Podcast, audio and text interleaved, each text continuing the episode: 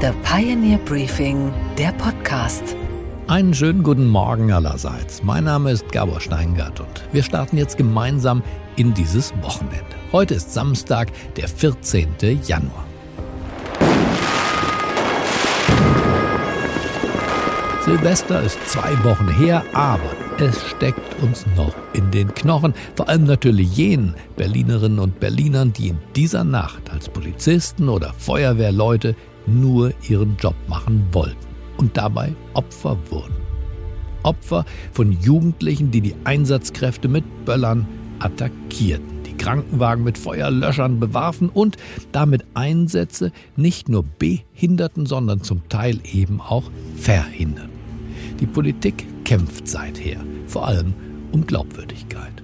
Aber auch um Wählerstimmen, denn es ist ja Wahlkampf in Berlin und darum schlägt Burkhard Dregger von der Berliner CDU das hier vor. Dass man die Einsatzkräfte der Feuerwehr, die in diesen Problembezirken in der Silvesternacht in den Einsatz gehen und ja offensichtlich mit schwersten Körperverletzungen rechnen müssen, dass man sie mit Einsatzkräften der Polizei schützt, dass man sie ihnen an die Hand gibt und dass es Festnahmeeinheiten gibt, die sofort die Delinquenten festnehmen.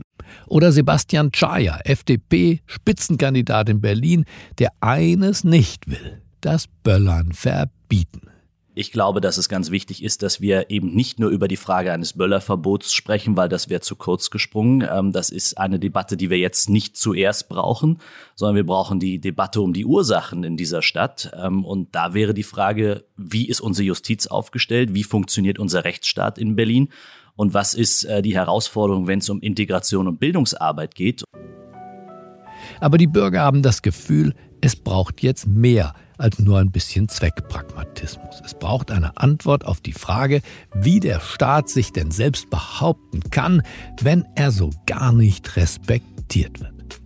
Professor Dr. Dr. Udo Di Fabio ist Rechtsprofessor, ist Staatsrechtler und war lange Jahre Richter am Bundesverfassungsgericht. Er ist ein Mann, der sich um das Wesen der Staatlichkeit seine Gedanken macht, lebenslang. Und er ist eine Stimme, die gerade in dieser Zeit nicht auf alle Fragen eine schlichte Antwort hat, aber eine Stimme, die uns hilft, besser zu verstehen. Zu verstehen, was wichtig ist, damit eine moderne Gesellschaft funktioniert.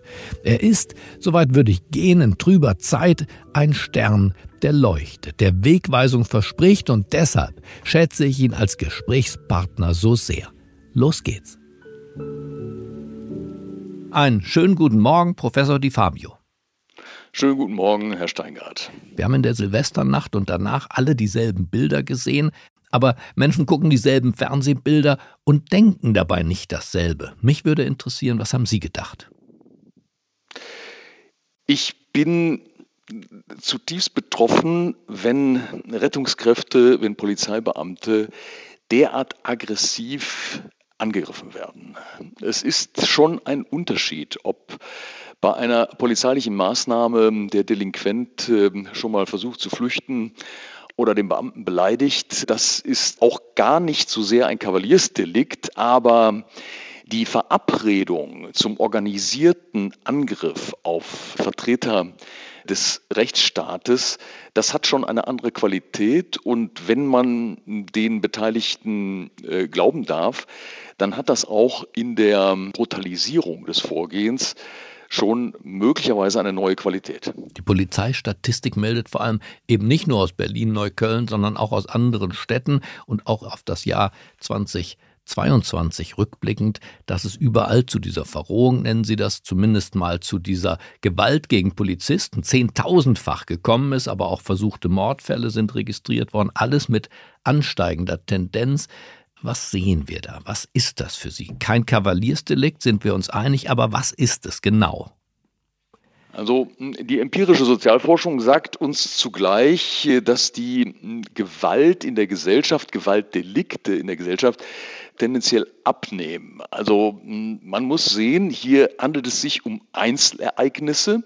Wir haben ja über die Silvesternacht 2015 schon mal gesprochen. Wir sprechen jetzt wieder über eine Silvesternacht. Das sind Eruptionen, das sind Ausbrüche Was im Alltag an Verrohung stattfindet, das muss man sorgfältig beobachten, aber das ist statistisch äh, manchmal schwer zu sagen. Also da zögere ich, so ein pauschales Urteil einer Verrohung der ganzen Gesellschaft äh, abzugeben. Aber wir haben in bestimmten Bereichen, wir haben, sprechen wir es offen an, auch im Migrationsbereich haben wir besondere Probleme. Und äh, da müssen wir über Antworten nachdenken.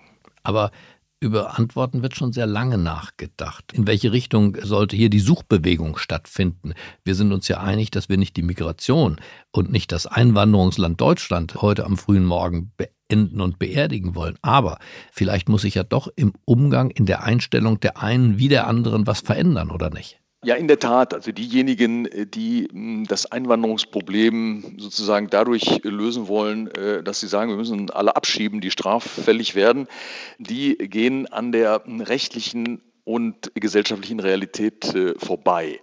Es kommt darauf an, Menschen, die hier sind, die hier hm, einen Aufenthaltstitel haben, mit ihnen so umzugehen, dass sie einerseits eine Integrationschance haben, aber andererseits ähm, auch spüren, dass hier eine rechtsstaatliche Ordnung herrscht, die nicht nur Nachsicht, Freundlichkeit kennt, sondern die, wenn es um die Übertretung gravierender, äh, fundamentaler äh, rechtlicher Regeln geht, dass sie dann auch konsequent sein kann und äh, eine gewisse Härte zeigt. Äh, der, der, Widerstand gegen Vollstreckungsbeamte ist eine Straftat. Wer Beamte, Beamtinnen mit Feuerwerk angreift, gezielt angreift, wer Flaschen, Steine wirft auf Polizeibeamte, der muss als schwerer Straftäter auch behandelt werden.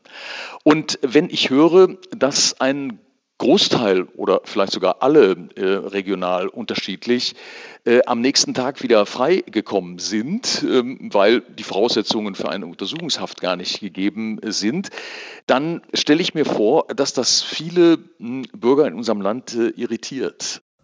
Aber das irritiert Sie doch wahrscheinlich auch, denn das ist doch nicht der Rechtsstaat, der sich hier wehrhaft zeigt und unsere Rechtsordnung äh, verteidigt, sondern das ist ein Rechtsstaat, der doch zumindest in diesem Milieu als zu sanft und vielleicht auch als hilflos wahrgenommen wird.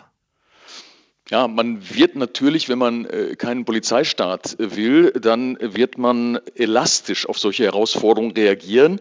Und wenn sie flexibel reagieren, dann heißt das, dass sie nie das ganze mögliche Polizeiaufgebot an der Stelle haben, wo die Angriffe erfolgen. Der Rechtsstaat kann auch immer überrumpelt werden. Das ist einfach, glaube ich, eine polizeitaktische ähm, Realität. Ähm, aber wenn solche Vorkommnisse da sind, äh, muss bei der Strafverfolgung, es sind ja nun eine, eine Vielzahl von Tätern, sind ja nun namentlich ermittelt worden, dann muss bei der Strafverfolgung auch äh, die nötige Härte gezeigt werden. Man muss eben sehen. Also der Staat war zu lasch, Herr Di Fabio. Ist es das, was Sie sagen wollen? Nein, das will ich gar nicht sagen. Der, der, war in der Auseinandersetzung war er nicht zu lasch. Äh, die Polizeibeamten hätten nicht die Schusswaffen äh, ziehen sollen. Das äh, ist überhaupt nicht die Vorstellung, sondern er muss, wenn die Täter ermittelt sind, dann muss er in der Strafverfolgung konsequent sein und hier auch vielleicht etwas anders gewichten. Wir müssen sehen, dass der Angriff auf hm, Rettungsdienstleistende, auf Polizeibeamtinnen,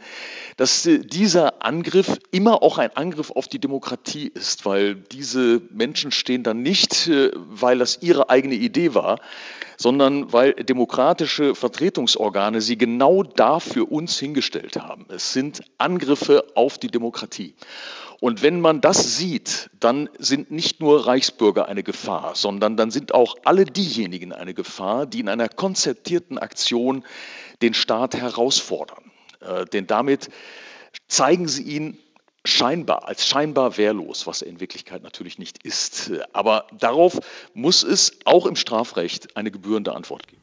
Ich bin noch beim Verstehen, wenn viele sagen, es sind die Strukturen, äh, es ist nicht die eine Nacht, es sind auch nicht die Böller und die freie Zugänglichkeit von Feuerwerkskörpern, sondern es sind die Strukturen, die man gemeinhin mit Parallelgesellschaften meint. Das sind Strukturen, die ganz andere Autoritäten für sich akzeptieren und die unseren Staat äh, nicht akzeptieren, vielleicht sogar verachten. Welche Bedeutung hat das für Sie? Also dieser Angriff auf die Demokratie, von dem Sie sprechen, und das Leben von ganzen Stadtteilen in parallelen Gesellschaften?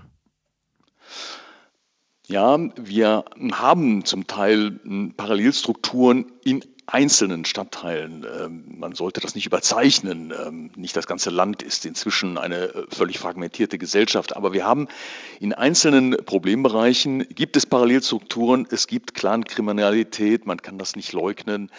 Äh, man muss es benennen, Liebe Hörerinnen und Hörer, an dieser Stelle blenden wir uns aus. Wir haben natürlich noch weiter gesprochen über die Grenzen der Toleranz und auch darüber, warum der Liberalismus sich im Moment in einer Krise befindet. Das ganze Gespräch hören Sie auf thepioneer.de. Guter Journalismus für gutes Geld. Ich glaube, das leuchtet ein. Ich wünsche Ihnen jetzt einen guten, bald zuversichtlichen Start in dieses Wochenende. Bleiben Sie mir gewogen, es grüßt Sie auf das Herzlichste. Ihr Gabor Steingart.